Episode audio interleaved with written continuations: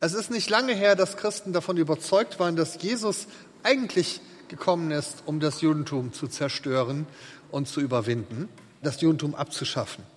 Das sieht man heute weithin anders. Also die meisten Bibellehrer, aber auch die meisten Christen würden inzwischen sagen, ja, Jesus ist ein Jude, das sehe ich noch ein, aber spätestens Paulus hat sich doch dann vom Judentum verabschiedet und eine neue Religion gegründet. Und dieser Frage wollen wir heute in diesem Seminar ein bisschen nachgehen. Ist das wirklich so? In der Geschichte der Bibelforschung ist es so, dass äh, das schrittweise war. Ich habe das eben schon gesagt, die älteste, also so die ersten Anfänge vor etwa 200, 300 Jahren waren eben die, dass man gesagt hat, Jesus war eigentlich gekommen, um das Judentum zu überwinden. Und Paulus hat es dann als ein treuer Schüler von Jesus ihm nachgemacht. Etwas später, also etwa in, in Mitte des 19. Jahrhunderts, hatte sich das Bild schon gewendet. Da gab es nämlich diese Idee, dass Jesus tatsächlich ein Jude war und ein Jude geblieben ist und eigentlich auch ein jüdischer Messias sein wollte. Und dann Paulus diese neue Religion gegründet hat. Und dass sozusagen Jesus ein treuer Jude war und Paulus dann ein Ketzer. Das war übrigens auch die Ansicht der ersten jüdischen Historiker der Neuzeit. Zum Beispiel, ich habe hier ein Zitat von Heinrich Kretz, der hat die erste ausführliche jüdische Geschichte geschrieben, Mitte des 19. Jahrhunderts. Heinrich Kretz schreibt eine Geschichte des Judentums und in der ersten Ausgabe dieser Geschichte des Judentums hat er Jesus und Paulus ausgelassen, beziehungsweise nur mit einem Satz erwähnt weil er befürchtet hat, wenn er über die was schreibt als Jude, dann wird er nachher verfolgt, weil es nicht orthodox genug ist, also nicht rechtgläubig genug ist. In der zweiten Auflage hat er dann einen Abschnitt über Jesus, der passiert in einem größeren Kapitel über die Geschichte des jüdischen Volkes. Und dann hat er einen Abschnitt über Paulus, der äh, handelt von dem jüdischen Volk in der Diaspora und den christlichen Feinden. Und da kommt dann also Paulus drin vor. Er schreibt über Paulus, schwach an Körper und kränklich, verband er damit eine Zähigkeit, die vor keinem Hindernis zurückwich. Reizbar und heftig an Seelenstimmung war er maßlos, einseitig, eckig, beharrlich und verfolgungssüchtig. Dieses Paulusbild ist ja sehr verbreitet. Jetzt kommt aber was Interessantes. Er hatte nur geringe Kenntnis vom jüdischen Schrifttum und kannte die Heilige Schrift nur aus der griechischen Übersetzung. Paulus ging aber geradezu darauf aus, die Fäden zu zerreißen, welche die Christuslehre mit dem Judentum verknüpfte. Paulus fasste daher das Christentum als völligen Gegensatz gegen das Judentum auf. Das war die Ansicht eines jüdischen Gelehrten aus dem 19. Jahrhundert. Ich glaube, das war die übliche Ansicht, die er auch äh, an christlichen Hochschulen damals über Paulus gehört hat. Julius Wellhausen war ein christlicher Gelehrter, ganz bekannter Alttestamentler und auch Neutestamentler, der schrieb etwas später, also 1905, einen Satz, der damals revolutionär war. Jesus war kein Christ, sondern ein Jude. Damit wagte man sich schon sehr weit, damals als christlicher Gelehrter. Es ist allerdings interessant, man muss den Satz im Zusammenhang lesen.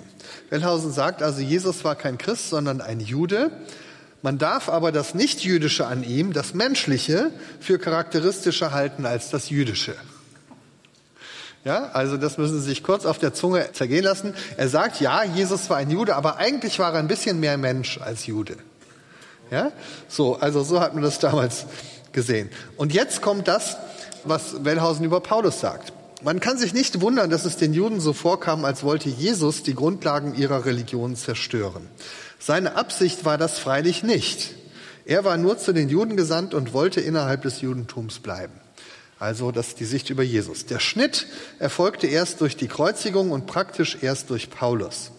Er lag aber in der Konsequenz von Jesu eigener Lehre und seinem eigenen Verhalten. Also was er sagt ist, Jesus wollte eigentlich ein Jude sein, aber wenn man ihn ernst nahm, musste man, so wie Paulus, sich dann schließlich lossagen vom Judentum. William Wrede, ein anderer christlicher Bibelforscher aus dieser Zeit, schreibt über Paulus, er hat den Jesusglauben nicht nur über die Enge des Judentums hinausgehoben, sondern vom Judentum selbst losgerissen und damit der christlichen Gemeinschaft erst das Selbstbewusstsein einer neuen Religion gegeben. Also Sie merken, der Ton ist ähnlich, auch nochmal von einem jüdischen Gelehrten etwas später. Josef Klausner war ein äh, jüdischer Gelehrter, einer der ersten Historiker, jüdischen Historiker an der neu entstehenden Universität in Jerusalem, Hebräischen Universität. Er hat ein Jesusbuch geschrieben auf Hebräisch, das erste wissenschaftliche Jesusbuch, was in Israel auf Hebräisch erschien. Große Aufregung damals. Und dann auch über Paulus. Er schreibt, ohne Jesus hätte es weder Paulus noch das Nazarenertum, also das Christentum, gegeben. Aber ohne Paulus hätte es kein Weltchristentum gegeben. In diesem Sinne ist nicht Jesus der Stifter des Christentums, wie das die allgemein verbreitete Ansicht unter den Völkern ist, sondern Paulus, der Heidenapostel. Ja? Paulus als der eigentliche Gründer des Christentums. Wir könnten noch weitermachen. Martin Buber zum Beispiel hat einen sehr wichtigen Aufsatz geschrieben über zwei verschiedene Glaubensweisen. Darin versucht er zu erklären, dass die Trennung zwischen Juden und Christentum dadurch entstand, dass beide ein unterschiedliches Verständnis von Glauben haben. Das ist interessant vor dem Bibelarbeit, die wir heute Morgen gehört haben, wo wir ja gehört haben, dass Paulus sagt, es geht um den Glauben und dass Paulus sagt, das ist keine neue Entdeckung, sondern das steht schon im Alten Testament. Dasselbe sagt auch Buber, Glaube ist kein christliches Privileg, das haben wir auch im Alten Testament schon, aber wir Juden verstehen Glauben anders als ihr Christen. Und Martin Buber sagt, bei uns Juden ist es so, Glaube ist ein Vertrauensverhältnis ich vertraue einer Person. Und so wird auch unser Vertrauensverhältnis zu Gott beschrieben. Bei euch Christen ist das anders, nämlich der gute Paulus definiert Glauben so, wie die Griechen es tun, nämlich als ein Fürwahrhalten von Dogmen. Ja? Und da sagt er, da ist sozusagen der Unterschied. Jesus hat noch so geglaubt, wie ein Jude glaubte, nämlich ein Vertrauensverhältnis zum Vater im Himmel. Paulus aber fordert das Fürwahrhalten von Dogmen. Deswegen ist Paulus der Erfinder des Christentums. Also, das ist eine verbreitete Meinung, die man bis heute quer durchs Land findet. Sie wendet sich aber. In den letzten Jahrzehnten, spätestens nach dem Zweiten Weltkrieg, hat man angefangen, neu nachzudenken und es gibt neue Sichten über den Apostel Paulus, die sich noch nicht ganz durchgesetzt haben, aber sich immer mehr durchsetzen von Leuten, die entdecken, dass auch Paulus ein Jude war und dass Paulus vielleicht gar nicht vorhatte, sich vom Judentum loszusagen. Einer der ersten, die in diese Richtung geschrieben haben in Deutschland in, der neueren Zeit, war Shalom Ben Churin. Er hat ein kleines Paulusbüchlein geschrieben, in dem sagt er, dass Paulus eigentlich ein echter, guter jüdischer Pharisäer war, ein bisschen liberal, ja, deswegen hat er es nicht so gehabt mit der Torah und so, das war ihm nicht so wichtig. Aber er war ein guter liberaler Diaspora-Jude. So, so beschreibt er ihn. Spannenderweise sagt er am Ende, ja, eigentlich war er genauso wie ich, weil Shalom ben Chorin war ja auch ein liberaler Diaspora-Jude. Also er kam aus Deutschland, ist dann eingewandert nach Israel, hat dort die erste oder eine der ersten Reformsynagogen gegründet, ja, die genau diese Idee hatte. Wir wollen Juden sein, aber bitte nicht ganz so streng und alles so ein bisschen liberaler. Und dann hat er gesagt, so einer war der Paulus auch. Naja, in der theologischen Forschung an den Universitäten gibt es seit etwa den 80er, 90er Jahren eine Forschungsrichtung, die nennt sich die neue Paulus-Perspektive. Eine neue Perspektive auf Paulus und die versucht jetzt eben ein neues Bild von Paulus zu entwerfen, indem man versucht Paulus im Zusammenhang mit seinem jüdischen Glauben als Teil des jüdischen Volkes zu verstehen und dann nochmal neu ganz viele der Dinge zu lesen, die man bisher immer meinte verstanden zu haben und sie neu zu lesen und neu zu entdecken. Und dabei zu merken, vielleicht war Paulus ja gar nicht so antijüdisch, wie wir es immer gedacht haben. Also soweit eine kleine Einführung. Und jetzt wird sich also der Rest des Seminars ein bisschen um die Frage drehen, wie jüdisch war denn Paulus? Ich will aber vorher noch mal kurz erklären, warum diese Frage wichtig ist. Weil das werde ich immer mal wieder gefragt. Warum ist das denn so wichtig? Spielt das denn eine Rolle? Und ich will kurz erklären, warum ich glaube, dass es eine Rolle spielt. Ich will mal fünf Punkte nennen, warum ich glaube, dass es wichtig ist. Der erste ist unsere Beziehung als Christen zum jüdischen Volk. Also zu Juden, die an Jesus glauben oder auch nicht an Jesus glauben. Und sie wissen, dass die christliche Geschichte im Gegenüber zum jüdischen Volk eine dunkle Geschichte ist, die geprägt ist durch 2000 Jahre von Feindschaft, von Verfolgung, zuletzt dem Versuch, das jüdische Volk auszurotten. Bis heute zieht sich eine Israel- und Judenfeindlichkeit durch die Medien und die Berichterstattung über Israel. Sie kennen die ganze Problematik. Das hat natürlich etwas damit zu tun, dass wir lange Zeit Paulus als einen Feind des Judentums wahrgenommen haben. Und also haben wir als Christen gedacht, müssen wir das ja auch sein. Deswegen ist es, glaube ich, wichtig, Paulus nochmal neu anzuschauen. wenn wir entdecken, dass er gar nicht ein Feind des Judentums war, sondern selber ein Jude, dann wird das vielleicht auch unsere Herzenshaltung gegenüber dem jüdischen Volk verändern. Ich habe Ihnen nochmal hier ein Bild mitgebracht aus dem Stürmer. Ja, das ist eine ernst gemeinte Karikatur aus dem Stürmer. Da heißt es, sagt Jesus zu den Pfarrern, vor 2000 Jahren habe ich die Juden als ein Teufelsvolk verflucht und ihr wollt nun ein Gottesvolk aus ihnen machen. Ja, so hat man das in den 30er Jahren der Kirche vorgeworfen. Wie könnt ihr denn die Juden noch als Gottesvolk bezeichnen, wenn ich sie doch verflucht habe? Sie kennen ja auch die ganze Diskussion um die Judensau in Wittenberg. Ich hatte jetzt neulich das erste Mal die Gelegenheit, auch dort zu sein, um mir das mal vor Ort anzuschauen. Und Sie wissen, dass das da oben an der Kirche, Stadtkirche von Wittenberg, außer Sichtweite, aber trotzdem, also da oben an der Ecke ist diese Abbildung eine alte mittelalterliche Abbildung, wo die Juden verächtlich dargestellt werden, als ja, sich da mit einer Sau beschäftigen. Ich war ganz froh, als ich in Wittenberg war, dann auch zu sehen, dass dort regelmäßig eine Initiative von Christen darauf aufmerksam macht, dass das gerade im Lutherjahr eigentlich ein Skandal ist, dass Juden so dargestellt werden, ohne dass es wirklich groß kommentiert wird. Es gibt dort ein kleines Kunstwerk im Boden, das aber keiner versteht. Und diese Initiative setzt sich dafür ein, dass diese Judensau lieber in einem Museum gezeigt wird und mit einer entsprechenden Erklärung als einfach dort an der Kirche belassen wird. Also das wäre ein wichtiger Grund, unser Verhältnis zum jüdischen Volk. Ein zweiter Grund, unser Verständnis von Mission. Unser Verständnis von Mission. Sie haben das vielleicht mitgekriegt, letztes Jahr im Herbst hat sich die Synode der Evangelischen Kirche in Deutschland mit der Frage befasst der Judenmission. Und sie haben eine Erklärung verabschiedet, die geschickt so formuliert war, dass die eine Hälfte sagen konnte, das ist eine Erklärung gegen die Judenmission und die andere Hälfte nicht. Und deswegen haben alle zugestimmt. Ja?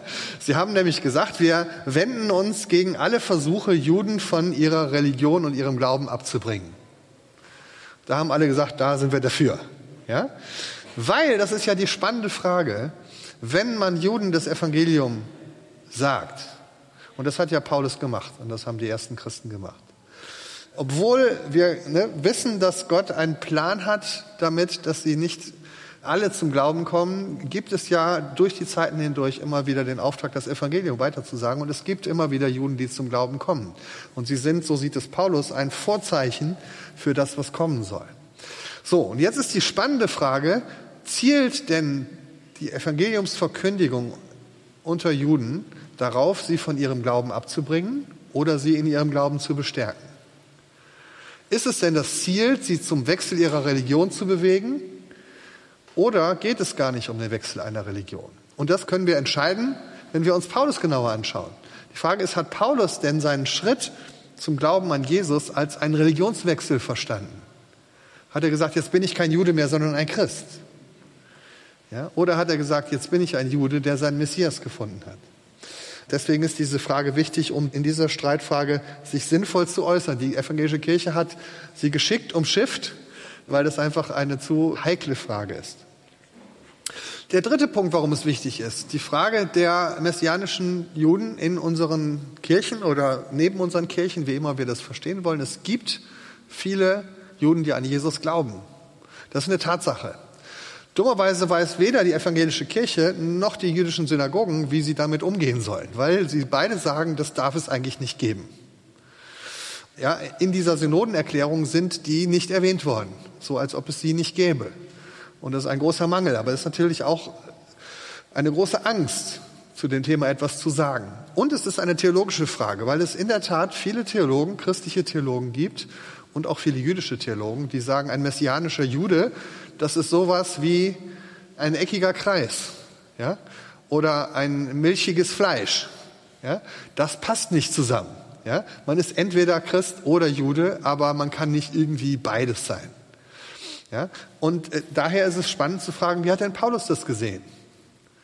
Ja, wenn wir entdecken, dass Paulus vielleicht tatsächlich sich als ein Jude verstand, trotz seines Glaubens an Jesus, dann heißt das, dass wir auch als Christen und als Kirchen diesen Status anerkennen sollten und nicht nur dulden, sondern feiern sollten, weil einer unserer großen Verfasser des Neuen Testaments selber einer war. Der vierte Grund geht noch ein bisschen tiefer. Bis jetzt ging es sehr viel um unser Verhältnis zum jüdischen Volk. Und jetzt geht es mal um unser Verhältnis zu unserem eigenen Glauben. Weil ich glaube, dass die Frage nach dem jüdischen Glauben von Paulus auch etwas zu tun hat mit unserem Glauben an Jesus und unserem Glauben an Paulus. Es geht nicht nur um unsere Beziehung zum jüdischen Volk. Wenn Jesus ein Jude war, aber Paulus das Ende des Judentums lehrte, dann heißt das, wir müssen einen Keil treiben zwischen Jesus und Paulus. In meinem Buch versuche ich das zu benennen mit dem Jesus-Paulus-Keil. Und das wird sehr oft gemacht. Dass gesagt wird, Jesus hatte im Grunde eine andere Botschaft als Paulus. Jesus wollte Jude bleiben, Paulus nicht. Das geht dann aber weiter, dass die Leute sagen, Jesus und Paulus hatten zwei unterschiedliche Evangelien. Jesus predigte die Nächstenliebe oder das Reich Gottes oder was auch immer. Paulus predigt plötzlich den Kreuzestod und die Bekehrung und den Glauben und die Rechtfertigung. Und es gibt Leute in verschiedensten Ecken, die sagen, das sind im Grunde zwei unterschiedliche Botschaften. Und deswegen ist es wichtig, dass wir uns Paulus nochmal genau anschauen und sagen, ist denn das, was Paulus sagt, was anderes als das, was Jesus sagt? Oder liegen die beiden auf einer Wellenlänge und reden über dieselben Dinge, vielleicht in unterschiedlichen Worten? Ich habe ja eben schon gesagt, Martin Buber sah das so, dass im Grunde die beiden einen unterschiedlichen Glaubensbegriff hatten. Ich habe hier noch ein Zitat von einem Religionspädagogen, Hubertus Halbfast, der sagt, Jesus und Paulus vertreten verschiedene Evangelien. Es ist falsch und führt zu einem unklaren Denken unter dem Wort Evangelium, beide Programme zusammenzufassen. Das Neue Testament versammelt hier einander ausschließende Theologien. Da Paulus kein Zeuge des Evangeliums Jesu war, kann es auch nicht verwundern, dass das, was er mein Evangelium nennt, seine vollkommen eigene Schöpfung war. Der Erfolg seiner Heidenmission, der sich die Kirche letztlich verdankt, als auch der Untergang des palästinensischen Judenchristentums, des palästinischen, Entschuldigung, nach dem Jahr 70 führte dazu, dass das Reich Gottes Evangelium Jesu von dem inhaltlich ganz anders geprägten Evangelium des Paulus überdeckt wurde.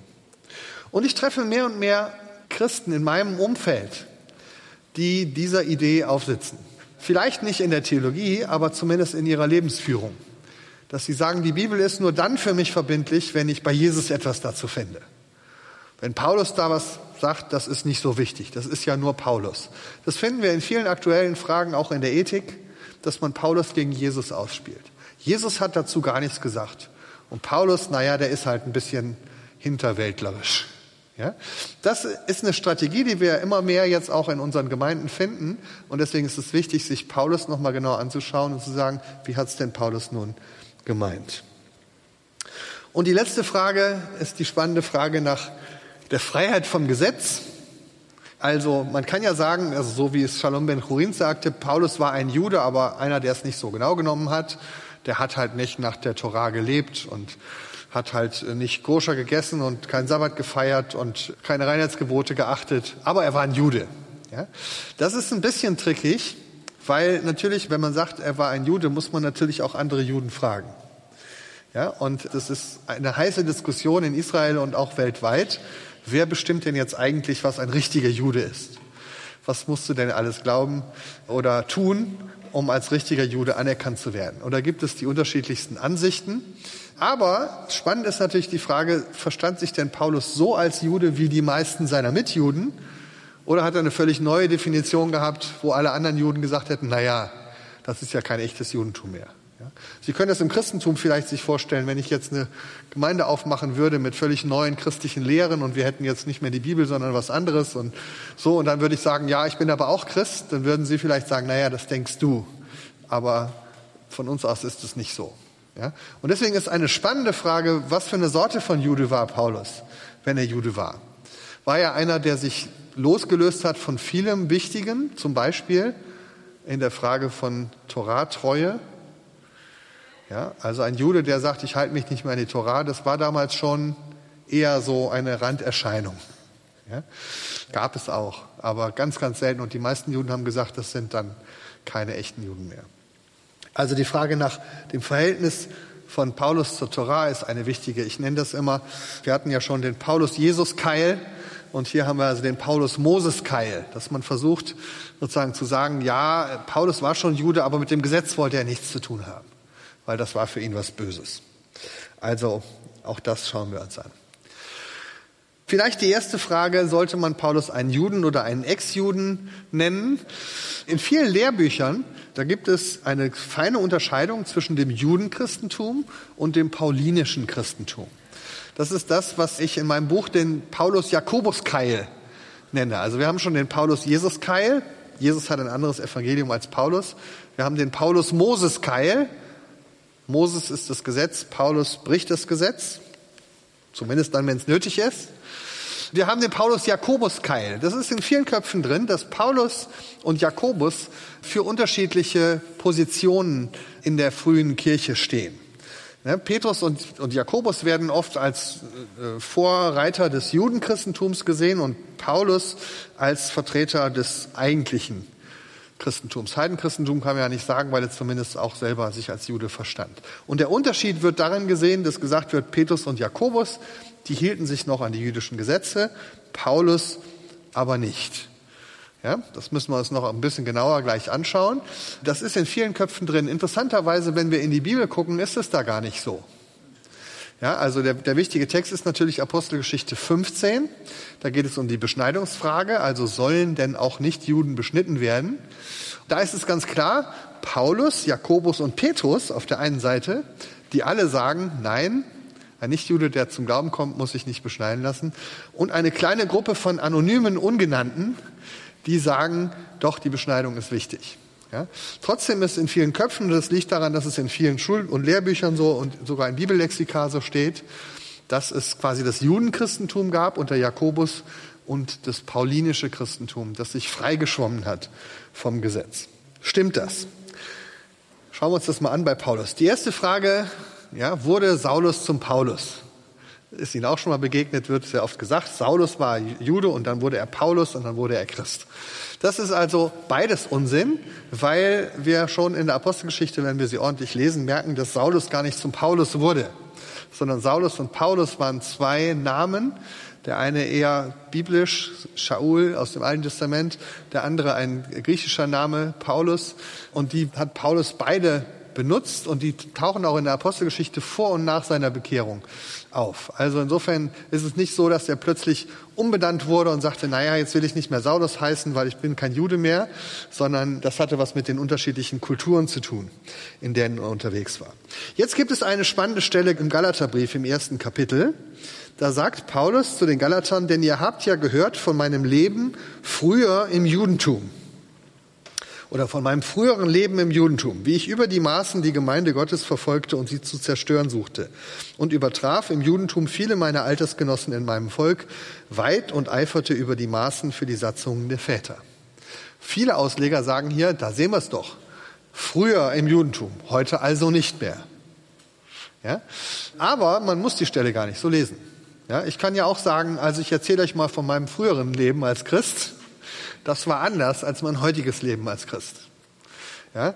Also nur weil ich sage, früher habe ich das anders gesehen als heute, heißt es ja nicht, dass ich heute kein Christ mehr bin. So ähnlich würde ich das auch bei Paulus sehen. Früher habe ich als Jude die Gemeinde verfolgt, heute bin ich als Jude Teil der Gemeinde. Es hängt auch davon ab, welche Brille wir hier aufziehen.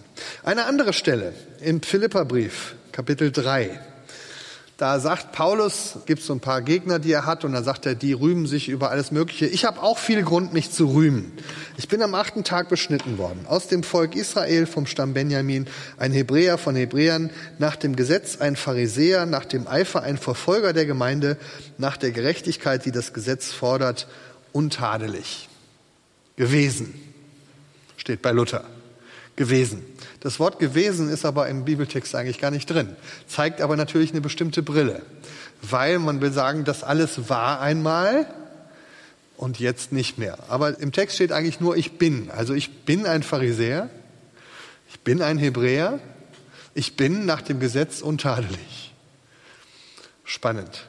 Und dann sagt er aber, das alles, was mir früher Gewinn erschien, erscheint mir heute als ein Schaden. Ja, ich erachte es als lauter Dreck. ja, da ist ein böses Wort verwendet, was man hier nicht nutzen sollte. Ja? Ich erachte es als Dreck.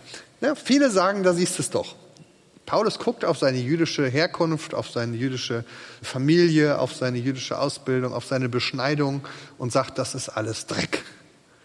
Das ist so eine klare antijüdische Aussage bei Paulus.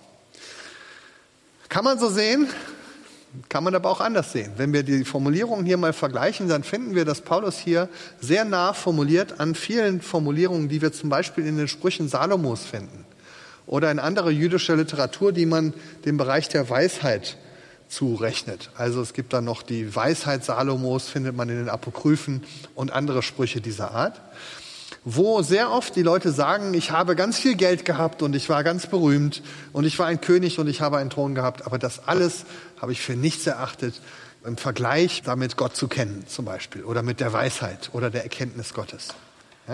Das heißt, das ist eine bekannte Figur, womit man ausdrückt den Wert von etwas, also den Vergleichswert. Aller Reichtum ist wie Sand. Das ist eine schöne Liedzeile, aber steht auch in der Bibel. Ja? Und ich glaube zum Beispiel, wenn Paulus sagt, im Vergleich mit Christus, sagt er nämlich hier, im Vergleich mit Christus erscheint mir das alles so viel wert wie ein Stück Dreck. Das heißt aber nicht, dass es ihm nicht trotzdem noch etwas wert ist. Nur weil wir die Wichtigkeit vergleichen und sagen, das eine ist wichtiger als das andere, wird das andere nicht wertlos. Wir haben heute Morgen hier ein Lied gesungen von Luther, ein feste Burg ist unser Gott.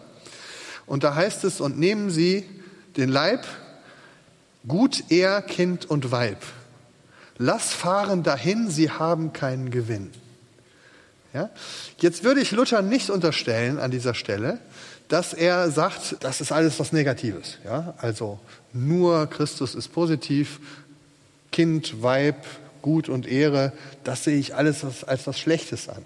Nein, was er sagt ist, im Vergleich zu dem, was wir in Christus haben, ist das alles sehr viel weniger wert.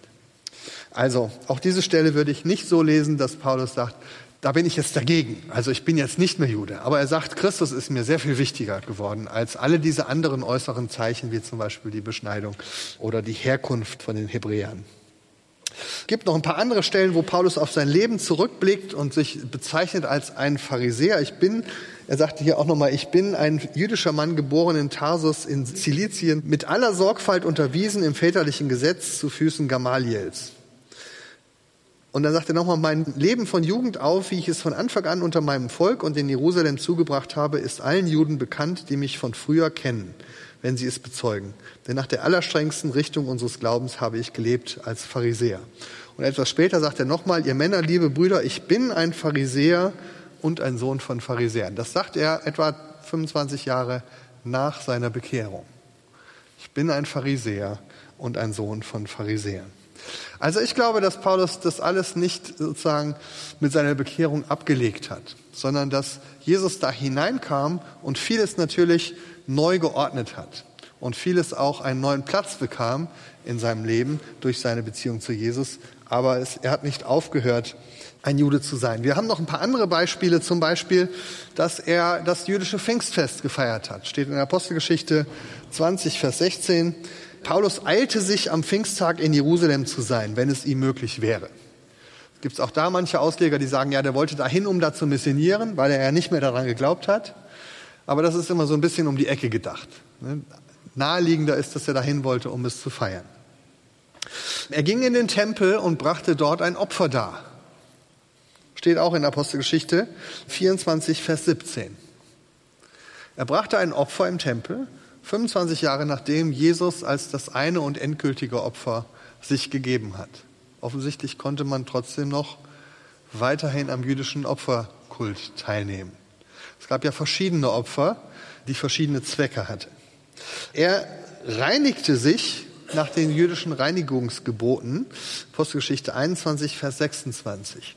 Es wird schon spannend, weil viele Leute sagen würden, also Speisegebote und Reinheitsgebote, die sind abgeschafft für Paulus, aber zumindest hier hält er sich dran.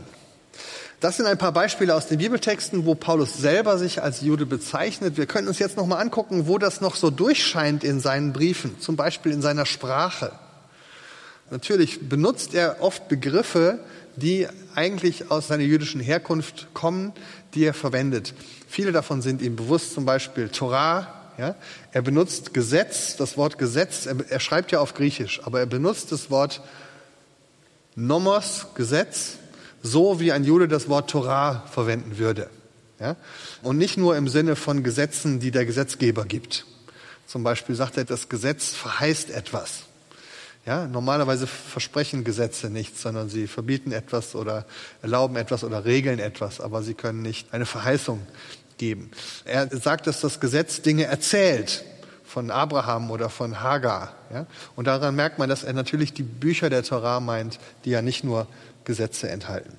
Eine spannende Geschichte ist die des Begriffes Werke des Gesetzes. Paulus schreibt öfter, wir werden nicht gerettet durch Werke des Gesetzes, sondern durch den Glauben.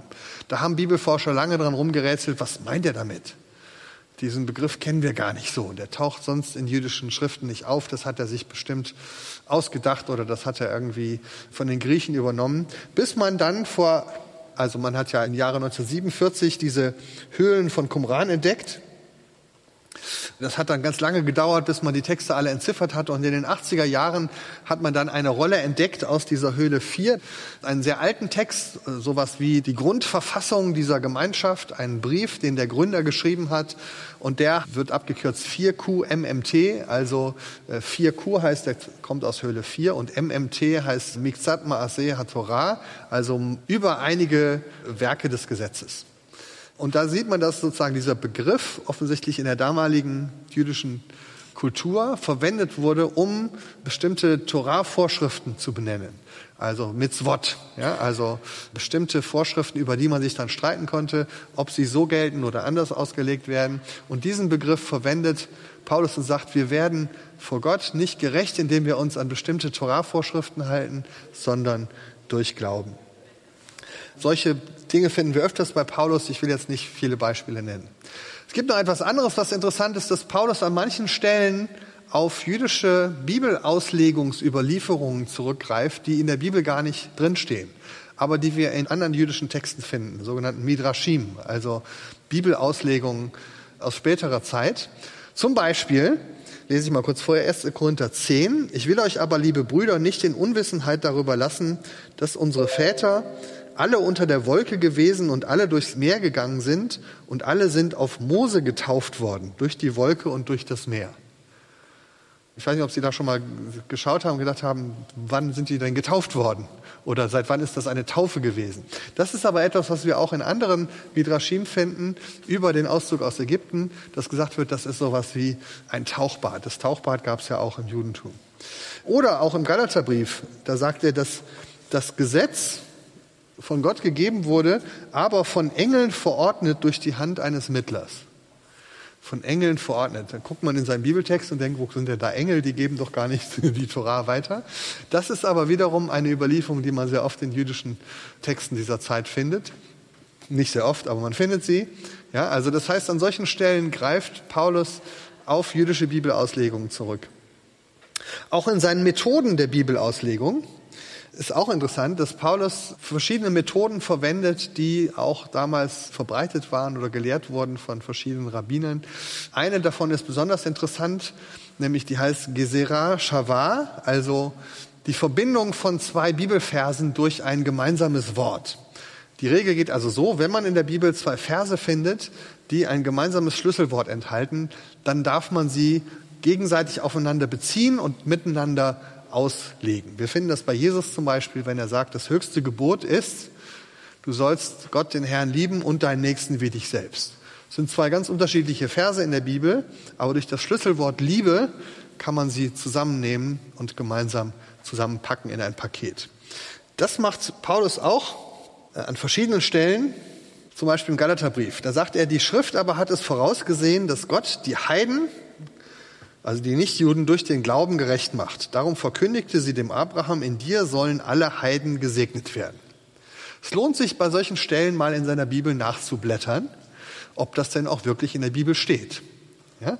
Denn wir finden das im Neuen Testament, dass Bibelverse zitiert werden, die gar nicht in der Bibel stehen. Also dieser zum Beispiel, wenn man das nachschlägt, die meisten vermuten, dass es aus 1. Mose 12 kommt. Da sagt Gott, ich will segnen, die dich segnen und verfluchen, die dich verfluchen. In dir sollen gesegnet werden alle Geschlechter auf Erden. Wo sind da jetzt die Heidenvölker? Es gibt ja einen biblischen Begriff, Goyim, für die Heidenvölker, die sind in diesem Vers gar nicht drin. Hat der Paulus die da einfach reingeschrieben oder wie hat er das gemacht? Der Trick ist, er hat einen zweiten Vers gefunden, der ein gemeinsames Schlüsselwort enthält, nämlich sie sollen gesegnet werden. Und dann gibt es die Verheißung an Abraham in 1. Mose 18, da sprach der Herr, wie könnte ich Abraham verbergen, was ich tun will, da er doch ein großes und mächtiges Volk werden soll und alle Völker, hier haben wir die Goyim, auf Erden in ihm gesegnet werden sollen. Also, wenn man sich das genau anschaut, haben wir hier dreimal das Wort gesegnet werden. Ja, in den zwei Bibelversen steht beide Male gesegnet werden. Deswegen darf man die beiden Verse zusammenpacken und einen gemeinsamen Vers draus machen. Ja? Äh, das ist so ein bisschen die erhöhte Kunst, dass man dann sogar die beiden Verse zusammenschreibt und einen neuen draus schreibt. Das ist natürlich immer so bei jüdischer Bibelauslegung. Man zitiert einen Teil eines Verses und man geht immer davon aus, dass die Leser den ganzen Vers nachblättern und auch den Kontext lesen. Und deswegen, wenn ich also zwei halbe Verse zusammenpacke, dann sage ich damit, du musst dir diese beiden Stellen unbedingt mal anschauen. Paulus macht das an dieser Stelle im Galaterbrief Kapitel 3 gleich fünfmal. Das gehe ich jetzt nicht im Einzelnen drauf ein, ja, aber er packt sieben verschiedene Bibelverse zusammen, die jeweils zwei gemeinsame Schlüsselworte haben. Also zum Beispiel gibt es zwei Verse, in denen das Wort Gerechtigkeit vorkommt. Es gibt zwei Verse, in denen das Wort Glaube vorkommt. Zwei Verse, in denen das Wort verflucht vorkommt. Zwei Verse, in denen das Wort tun vorkommt und zwei Verse, in denen das Wort Leben vorkommt. Die packt er jetzt jeweils zusammen, bezieht sie aufeinander und entwickelt so in wenigen Versen mit ganz viel Bibelverknüpfung seine Begründung, warum er glaubt, dass durch Abraham auch die Heidenvölker den Segen bekommen, weil Christus für sie am Kreuz den Fluch getragen hat. Paff, ja, die ganze Theologie des Paulus in wenige Verse kondensiert durch diese Methode des Verknüpfens. Aber da gehe ich jetzt auch nicht mehr in die Tiefe.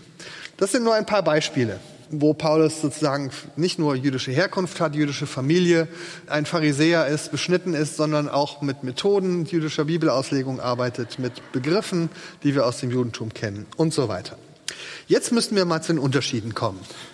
Die, die ja oft im Raum stehen, sind die großen theologischen Unterschiede. Ich habe mal hier sowas aufgeschrieben, was man sonst oft hört, ist der Gegensatz von Gesetz und Evangelium oder von Gesetz und Gnade. Es ist oft das Gesetz, was auf der bösen Seite steht. Ja? Oder Glaube und Werke. Oder eben Freiheit vom Gesetz. Das sind so die großen Themen, wo man sagt, hier hat sich Paulus freigeschwommen vom Judentum, weil das Judentum hier auf einem falschen Dampfer war. Das passiert leicht. Also zum Beispiel den Bibeltext, den wir heute Morgen in der Bibelarbeit gehört haben. Ja? Da heißt es ja, durchs Gesetz kann man nicht gerecht werden. Und man kann sich nichts darauf einbilden, wenn man das Gesetz hält. Deswegen brauchen wir Christus. Das sagt Paulus. Ja? Was wir in unseren Köpfen jetzt oft machen, ist, wir sagen, aha, also haben alle Juden versucht, durch das Gesetz gerecht zu werden. Das war das Judentum. Und deswegen ist das Judentum falsch und wir müssen jetzt sozusagen da raus und an Christus glauben. Das hat der Paulus aber gar nicht so gesagt.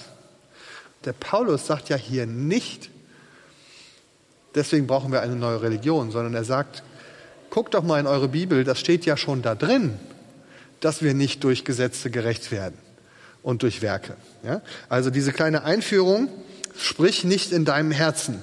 Sprich nicht in deinem Herzen, der Herr hat mich hereingeführt, dieses Land einzunehmen, um meiner Gerechtigkeit willen. Das soll man nicht sagen als Jude. Da doch der Herr diese Völker vertrieben hat und so weiter. Du kommst nicht herein um deiner Gerechtigkeit und deines Herzens willen, sondern der Herr, dein Gott, tut das, damit er das Wort hält, das er geschworen hat deinen Vätern Abraham, Isaak und Jakob. So wisse nun, dass der Herr, dein Gott, dir nicht um deiner Gerechtigkeit willen dieses Land gibt, denn du bist ein halsstarriges Volk. Das war also keine Neuigkeit, das war nicht die neue Botschaft, die Paulus verkünden musste. Achtung, hier kommt eine Neuigkeit, wir werden nicht durch eigene Gerechtigkeit gerettet, sondern das war die Lehre, die er auch schon in der Bibel fand. Natürlich denken wir jetzt alle, ja, das stand in der Bibel, aber die Juden hatten das alle vergessen oder die kannten ihre Bibel nicht und deswegen haben sie das alle anders gemacht. Aber die Frage ist ja, stimmt das? Und da müssten wir jetzt mal anfangen, jüdische Texte selber zu lesen und zu gucken, was sagen denn die über die Gerechtigkeit? und über den Glauben. Also zum Beispiel über diesen Unterschied zwischen Glauben und Werken. Worauf kommt es denn jetzt an? Da finden wir ein paar schöne Aussagen. Ich habe mal eine hier, wo sich verschiedene Rabbis darüber streiten, wie man denn am besten das Gesetz, die Torah, zusammenfassen kann, möglichst kondensiert. Die Torah ist ja sehr lang, also gibt es einen Streit darüber, wie kann man das kürzer machen. Und da kommt der erste Rabbi Simlai, der sagt, 613 Gebote wurden Moses gegeben, darunter 365 Verbote, eins für jeden Tag des Jahres und 248 positive Vorschriften, eins für jedes Körperteil des Menschen. Also aus den vielen, vielen Geboten kann man eigentlich 613 machen. David aber kam und fasste sie alle in elf Gebote zusammen. Und dann zitiert jemand Psalm 15 und Psalm 15 hat elf Verse und da ist eigentlich alles Wichtige drin gesagt, sagt dieser Rabbi. Ja? Also David hat es mit 15 geschafft. Als nächstes kam Jesaja und fasste sie in sechs Geboten zusammen. Wird wieder ein Vers aus Jesaja zitiert, der sechs Abschnitte hat. Micha kam und fasste die Tora in drei Geboten zusammen, nämlich es ist dir gesagt, Mensch, was gut ist und was der Herr von dir fordert, nämlich Gottes Wort halten, Liebe üben und demütig sein. Sind schon nur noch drei. Jesaja kam noch einmal und fasste die Tora in zwei Geboten zusammen. So spricht der Herr, wahret das Recht und übt Gerechtigkeit. Schließlich kam Amos und fasste alles in einem Gebot zusammen. Suchet mich, so werdet ihr leben. Und jetzt kommt der letzte. Habakkuk aber fasste alles in einem einzigen Grundsatz zusammen, nämlich der Gerechte wird aus Glauben leben. Ja? Also hier haben wir ne, einen Text, die genau das Gleiche eigentlich sagen. Die, die, die Summe der Torah ist, vertraue auf Gott. Das ist nicht deine eigene Gerechtigkeit. Ja? Natürlich sind die Gebote deswegen nicht unwichtig, aber am Ende kommt es darauf an, dass du Gott suchst und glaubst. Ja? Also dieser Weg des Gesetzes, der Werkgerechtigkeit. Viele Christen nehmen an, dass das Judentum ist quasi eine Religion, die die Werkgerechtigkeit lehrt. Es ist aber schwer, dafür Belege zu finden, weil es schon in der Bibel anders ist ja, und auch in vielen jüdischen Texten anders gelehrt wird. Ich glaube, dass der Weg der Werkgerechtigkeit ein typisch menschlicher Weg ist, der sich in jeder Religion findet. Im Judentum natürlich, im Christentum natürlich. Ja? Es gibt werkgerechte Christen und es gibt werkgerechte Juden. Beides ist falsch. Deswegen ist aber nicht das Judentum falsch oder das Christentum. Ja, sondern Paulus kritisiert solche Juden, diejenigen, die meinen, sie könnten sich durch ihre eigenen Werke Gerechtigkeit verdienen. Ja, also die Grenze läuft nicht zwischen Judentum und Christentum, sondern sie läuft im Grunde in unseren Herzen. Ja? Wir müssen selber überlegen, bin ich denn so jemand, der werkgerecht ist? Oder bin ich jemand, der auf Gott vertraut? Das ist keine Frage von Jude sein oder nicht. Noch ein anderes Zitat von einem Rabbi. Rabbi Zadok sagte, mache die Worte der Torah nicht zu deiner Krone, um dich mit ihnen zu rühmen und auch nicht zu deinem Spaten, um dich von ihnen zu nähren. Denn schon Rabbi Hillel hat gesagt, wer sich eine Krone aufsetzt, hat seinen Lohn schon dahin. Kennen wir auch so ein bisschen so ähnlich von Jesus. Und wer aus den Worten der Torah für sich selbst einen Nutzen ziehen will, der hat sein Leben aus der Welt genommen. So könnten wir jetzt weitermachen und würden herausfinden, dass genau das, was Paulus sagt, eigentlich auch im Judentum bekannt war. Das ist nicht das eigentlich Neue. Im Galaterbrief gibt es eine Stelle im Galaterbrief im zweiten Kapitel, da streitet Paulus mit Petrus über die Werke und dann hält er eine Rede. Diese Rede fängt ungefähr so an, dass er sagt, lieber Petrus, wir sind Juden von Geburt. Und dann ist es in den meisten Übersetzungen so, wir sind Juden von Geburt, aber wir wissen, dass niemand aus Werken gerecht wird, sondern allein aus Glauben. Da ist dann der Gegensatz drin. Ja? Wir sind zwar Juden, aber anders als die anderen Juden wissen wir, dass man nur aus Glauben gerecht wird und nicht aus Werken. Man kann die Stelle aber genauso anders lesen und auch anders übersetzen. Man kann sie nämlich so übersetzen. Lieber Petrus, wir sind doch Juden von Geburt. Und deswegen wissen wir doch, dass man nicht aus Werken gerecht werden kann, sondern nur aus Glauben. Ja? Das kann man genau so verstehen. Der Punkt für Paulus ist, und dann geht es nämlich weiter, die Frage ist, was für ein Glaube? Und da kommt jetzt das Evangelium ins Spiel, weil er sagt, wir wissen doch, dass man nicht aus Werken gerecht wird, sondern nur aus Glauben. Und jetzt, wo Jesus Christus für uns gestorben ist und sein Leben für uns gegeben hat, wissen wir, dass wir durch Glauben an Christus gerecht werden. Denn ich glaube, und das so heißt es dann im nächsten Vers, nicht mehr ich lebe, sondern Christus lebt in mir. Was ich jetzt lebe im Fleisch, das lebe ich im Glauben an den Sohn Gottes, der mich geliebt hat und sich selbst für mich dahingegeben. Da liegt für Paulus der Kern des Evangeliums. Darin, dass in Jesus der Ort klar geworden ist, an den wir glauben oder die Person, an die wir glauben, der Ort, an dem unsere Gerechtigkeit passiert ist. Ja? Und deswegen sagt er, das Evangelium ist nicht, Glaube ist wichtiger als Werke. Das wussten die meisten Juden auch schon vorher. Das Evangelium ist, dass jetzt Jesus gekommen ist, um unseren Glauben zu erfüllen und für uns die Gerechtigkeit Gottes zu sein. Das ist der Kern des Evangeliums. Das Problem ist ja, wenn wir anderes zum Evangelium erheben, wenn wir zum Beispiel sagen, das Evangelium ist, Glaube ist wichtiger als Werke, dann fällt Jesus meistens heraus, ja, hinten raus. Und deswegen ist es eigentlich wichtig zu verstehen, das Wichtige für Paulus ist Jesus. Ja? Vieles von dem anderen, was er lehrt, zum Beispiel, das wäre der nächste Punkt, die Gnade. Gesetz und Gnade ist ja so ein anderer Gegensatz, den wir sehr oft haben. Dass wir sagen, das Judentum war eine Gesetzesreligion, da galt nur das strenge Gesetz, da gab es keine Gnade. Und jetzt kommt Paulus und lehrt die Gnade. Das geht so weit, dass viele gerade jetzt im Lutherjahr sagen, die Kernbotschaft des Christentums ist, gnädig zu sein. Ja? Gott ist gnädig, wir sollten einander gnädig sein. Man sollte öfter mal alle fünf gerade sein lassen. Und wenn wir genau hingucken, sehen wir, was passiert. Nämlich Christus fällt raus. Aber das passiert dann, wenn wir einen falschen Gegensatz aufbauen zwischen dem Judentum und dem Christentum. Wenn wir sagen, das Judentum war eine Gesetzesreligion, dann ist das Evangelium, Gesetz ist böse, Gnade ist gut. Das ist ein billiges Evangelium. Ja? Das ist aber nicht das Evangelium, was Paulus gelehrt hat. Denn auch hier müssen wir wieder einen Schritt zurück tun und gucken, war denn das Judentum wirklich eine Gesetzesreligion? Gab es denn da wirklich keine Gnade? Ja, und jetzt können wir wieder unsere Bibel ein bisschen vor unserem inneren Auge vorübergehen lassen. Und ich, vorübergehen lassen ist ein gutes Wort. Es gibt eine zentrale Stelle in 2. Mose 34, wo Gott vor Mose vorübergeht, um ihm sein Wesen zu offenbaren. Mose darf nur von hinten schauen aber Gott geht an ihm vorüber und was sieht Mose da? Barmherzig, geduldig und gnädig ist der Herr, geduldig und von großer Güte. Das ist die Kernformel, die dann immer wieder in der Bibel auftaucht, Psalm 103. Barmherzig und gnädig ist der Herr, geduldig und von großer Güte. Er wird nicht für immer hadern, noch für immer zornig sein. Ja, das ist das Wesen Gottes. Das Wesen Gottes ist Gnade. Schon im Alten Testament. Und jetzt müssten wir wieder annehmen, dass die Juden das alle wieder vergessen haben oder ihre Bibel nicht kannten.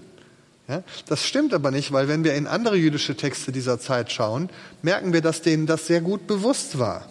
Ja, und das ist das, was die neue Paulus-Perspektive, die sogenannte, versucht aufzuzeigen, zu sagen, guckt euch doch erstmal die jüdischen Texte selber an, das, was Juden der damaligen Zeit sagen, dann merkt ihr, dass die gar nicht so gesetzesversessen waren, wie wir immer über sie lehren, Natürlich waren sie gesetzestreu.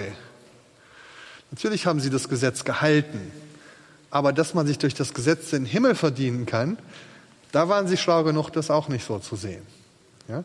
Ein paar Beispiele. Zum Beispiel, warum beginnt das jüdische Leben mit der Beschneidung am achten Tag?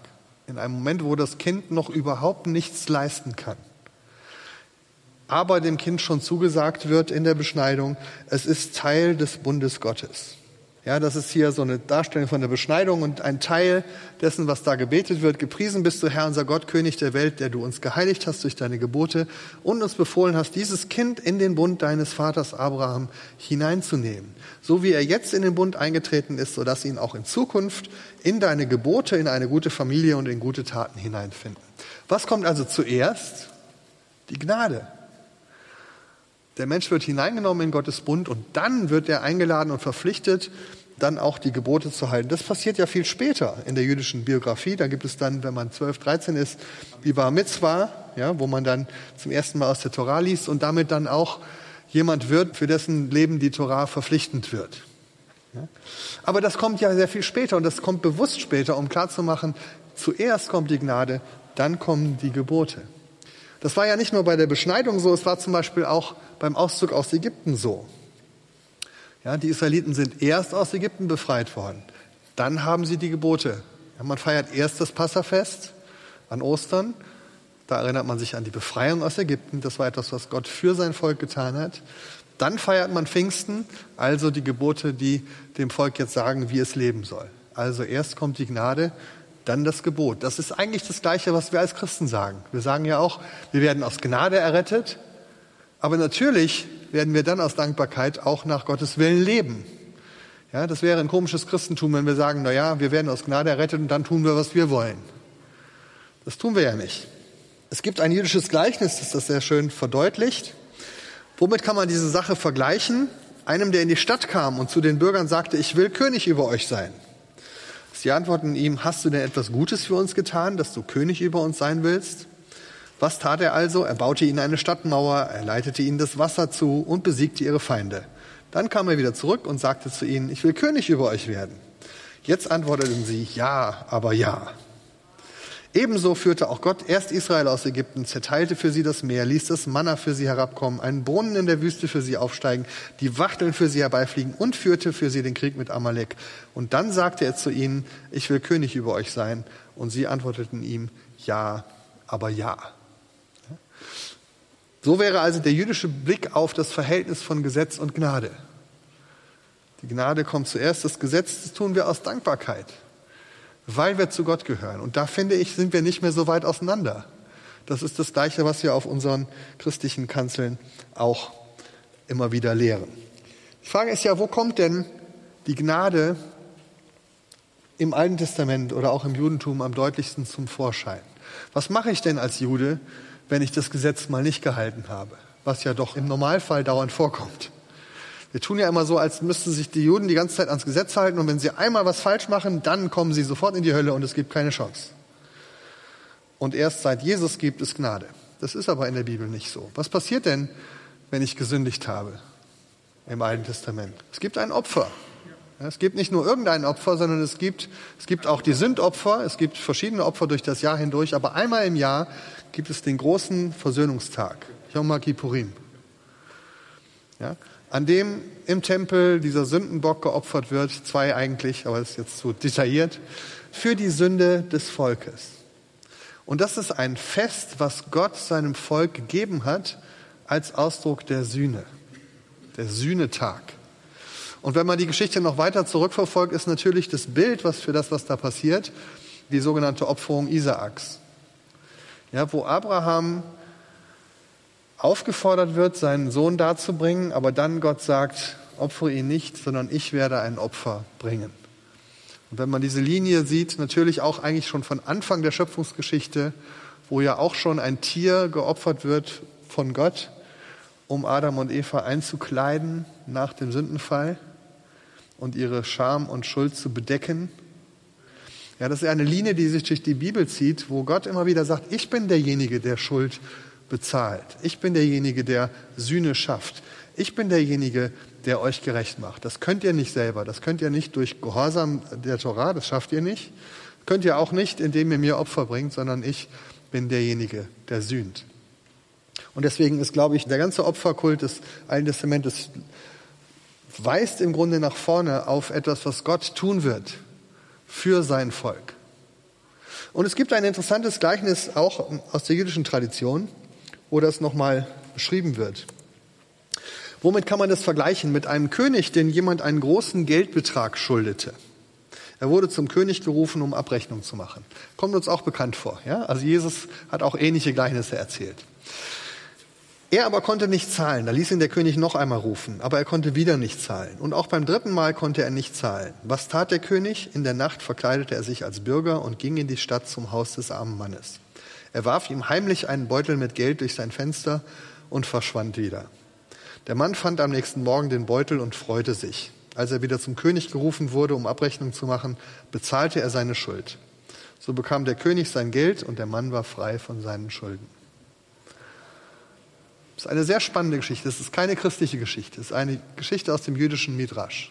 Die soll eigentlich erklären, was der Yom Kippur, der Versöhnungstag, ausdrückt. Aber was ja hier passiert, ist ja mehr als das, was am Yom Kippur passiert. Nämlich, dass der König selbst hineinkommt in die Stadt in verborgener Weise in der Nacht, als der arme Mann schläft und wirft ihm einen Goldsack in sein Zimmer und er kann mit diesem Gold seine Schuld bezahlen. Das ist der Ausdruck der Gnade, den wir genauso im Judentum finden. Nur die Frage ist, wer zahlt denn da? Ja, und ich glaube, dass das eben da die Antwort ist, die Paulus gibt. Wir haben den gefunden, der die Schuld bezahlt. Wir haben den Goldschatz entdeckt. Deswegen glauben wir an Jesus. Also auch hier landen wir wieder bei Jesus. Immer da, wo wir denken, es geht um Glauben statt Werke, es geht um Gnade statt Gesetz, ja, merken wir immer, am Ende geht es um Jesus. Weil Gnade kannten die Juden auch und Glaube kannten die Juden auch. Sondern das, was neu hineinkommt durch das Evangelium, ist, dass in Jesus der Ort ist, wo das alles erfüllt wird. Für Paulus ist es so, dass Jesus, und er sagt zum Beispiel im Römerbrief im dritten Kapitel, da schreibt er über die Gerechtigkeit und da schreibt er, Gott hat Jesus für uns zur Sühne gemacht, heißt es da. Aber er benutzt ein Wort im griechischen Hilasterion, das ist das hebräische Kaporet. Das war das Wort für die Bedeckung der Bundeslade, der Deckel der Bundeslade im Allerheiligsten, auf den das Blut gesprengt wurde am Yom Kippur. Und jetzt sagt Paulus, das ist das, was Gott in Jesus getan hat. Er hat Jesus für uns zur Deckelplatte der Bundeslade gemacht, zu dem Ort, an dem die Schuld gesühnt wird, weil das Blut vergossen wird. In seinem Blut sind wir gerecht. Das heißt, was für Paulus das Wichtige ist, dass Jesus hineinkommt in diese Erwartungen und Hoffnungen und diesen Glauben des Judentums. Das ist für ihn aber keine Abwendung, sondern im Gegenteil, das ist für ihn die ultimative Erfüllung dessen, was er glaubt als Jude. Ich komme zum Schluss. Ich habe hier noch einen kleinen Abschnitt über die Freiheit vom Gesetz. Und vielleicht machen wir das als Cliffhanger. Wenn Sie Lust haben, lesen Sie es im Buch nach. Ja, die Freiheit vom Gesetz. Viele Christen sind überzeugt, dass die Freiheit vom Gesetz die Kernbotschaft des Christentums ist. Und wir haben jetzt schon gemerkt, gerade das Gesetz ist im Judentum eigentlich gar nichts Böses. Das tut man aus Dankbarkeit. Ja. Und auch dieser Gegensatz zwischen Gesetz und Freiheit, wenn wir da ein bisschen in die jüdischen Texte einsteigen, merken wir, das ist im Judentum genau das Gegenteil. Das Gesetz bringt die Freiheit von menschlicher Knechtschaft. Das erste Gebot heißt, ich bin der Herr dein Gott, der dich aus Ägyptenland befreit hat aus der Sklaverei. Deswegen kommen jetzt die zehn Gebote.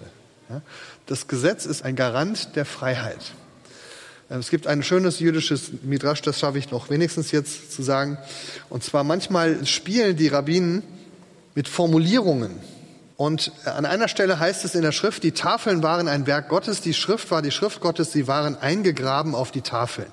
Dieses Wort eingegraben ist ein ungewöhnliches Wort. Charut heißt es, also eingegraben. Und jetzt fragen die Rabbinen, warum wird hier dieses komische Wort verwendet? Eingegraben. Und spannenderweise ist nun im Hebräischen das Wort Cherut, das schreibt sich genauso, und das heißt Freiheit. Und deswegen sagen die Rabbinen jetzt, was bedeutet hier eingegraben? Rabbi Yehuda sagt, lies nicht eingegraben Charut, sondern Freiheit. Cherut, nämlich die Freiheit von irdischen Knechtschaften. Rabbi Nehemia sagt Freiheit vom Todesengel. Andere Rabbinen sagen Freiheit von Leiden und so weiter. Ja? Über jede Nation in der Welt lasse ich dich herrschen, nur über diese nicht, sagt Gott zum Todesengel. Denn dieser habe ich die Freiheit verliehen. Das also bedeuten die Worte Freiheit auf den Tafeln. Wir finden das in der ganzen jüdischen Tradition, dass die Gebote Gottes Freiheit bedeuten von den Geboten anderer Menschen, von den Geboten des Todes, von der Versklavung unter Sünde und Tod. Genau das ist, was wir bei Paulus finden. Wie gesagt, jetzt nicht mehr ins Detail, aber wir finden bei Paulus den Begriff Freiheit vom Gesetz überhaupt nicht. Wir finden ihn in vielen Bibelüberschriften im Galaterbrief. Ganz oft steht da in der Überschrift Freiheit vom Gesetz. Und wenn Sie es durchlesen, steht es da gar nicht drin. Freiheit vom Gesetz. Der Begriff kommt bei Paulus nicht vor. Er taucht einmal auf im Römerbrief als Freiheit vom Gesetz der Frau, da benutzt Paulus ein Bild und sagt, es ist so, wie wenn man verheiratet ist. Solange man verheiratet ist, ist man an das Gesetz gebunden, was einen mit dieser Frau verheiratet. Wenn die Frau aber stirbt, ist man frei vom Gesetz dieser Frau und kann eine andere heiraten. Die Christen deuten das immer so, die eine Frau ist das Gesetz und die stirbt und da sind wir frei von. Jetzt haben wir Jesus. Ja? Das hat ja ganz viele Auswirkungen für die Ethik. Also in ganz vielen ethischen Fragen wird die Freiheit vom Gesetz eingeführt, um zu sagen, als Christen müssen wir doch nicht mehr gesetzlich sein. Als Christen gilt das doch alles für uns nicht mehr. Wir sind doch frei vom Gesetz. Wir können jetzt frei entscheiden. Da kommen dann solche Texte rein wie das Götzenopfer, Fleisch und andere Texte, die werden alle ein bisschen verdreht. Der Grundgedanke, wir sind doch frei. Wenn man sich aber diesen Text bei Paulus genauer anschaut, ist es sehr spannend. Man kann mich fragen, wer ist denn diese Frau, die da stirbt? Und wer ist denn die neue Frau? Und da sagt er, wir sind frei, er übersetzt das ein paar Verse später, sagt, wir sind frei vom Gesetz der Sünde und des Todes. Und wir sind frei für ein neues Gesetz, nämlich das Gesetz Gottes und das Gesetz des Geistes der Freiheit in Christus Jesus. Das ist genau die jüdische Denke. Ja? Das Gesetz Gottes bringt Freiheit von anderen Gesetzen. Das ist das, was er sagen will. Ja? Und wenn wir da jetzt noch weitergehen würden, glaube ich, könnte ich zeigen, dass Paulus an keiner Stelle in seinem Leben und in den Texten, die wir haben, jüdische Gesetze bricht. Also weder Beschneidungsgesetze noch Speisegebote noch Reinheitsgebote, da müssten wir jetzt aber ins Detail gehen, weil er glaubt, dass diese Gesetze für Juden weiterhin gültig sind. Für Heiden aber nicht. Also für Leute wie uns, die meisten von uns, ja, da würde er sagen, nein, die sollt ihr nicht halten, weil die sind euch gar nicht gegeben. Aber für uns als Juden, wir halten sie weiter. Und das stört uns auch nicht. Wir können nämlich als Juden trotzdem mit euch zusammen essen. Es hindert uns nämlich niemand daran, beim Essen auf die Speisegebote zu achten. Ich habe in Jerusalem selber als Nichtjude mit vielen Juden zusammen gegessen. Man muss einfach nur die Regeln einhalten, dann funktioniert das. Also die Speisegebote sind kein Trennungsgrund und die Beschneidung auch nicht.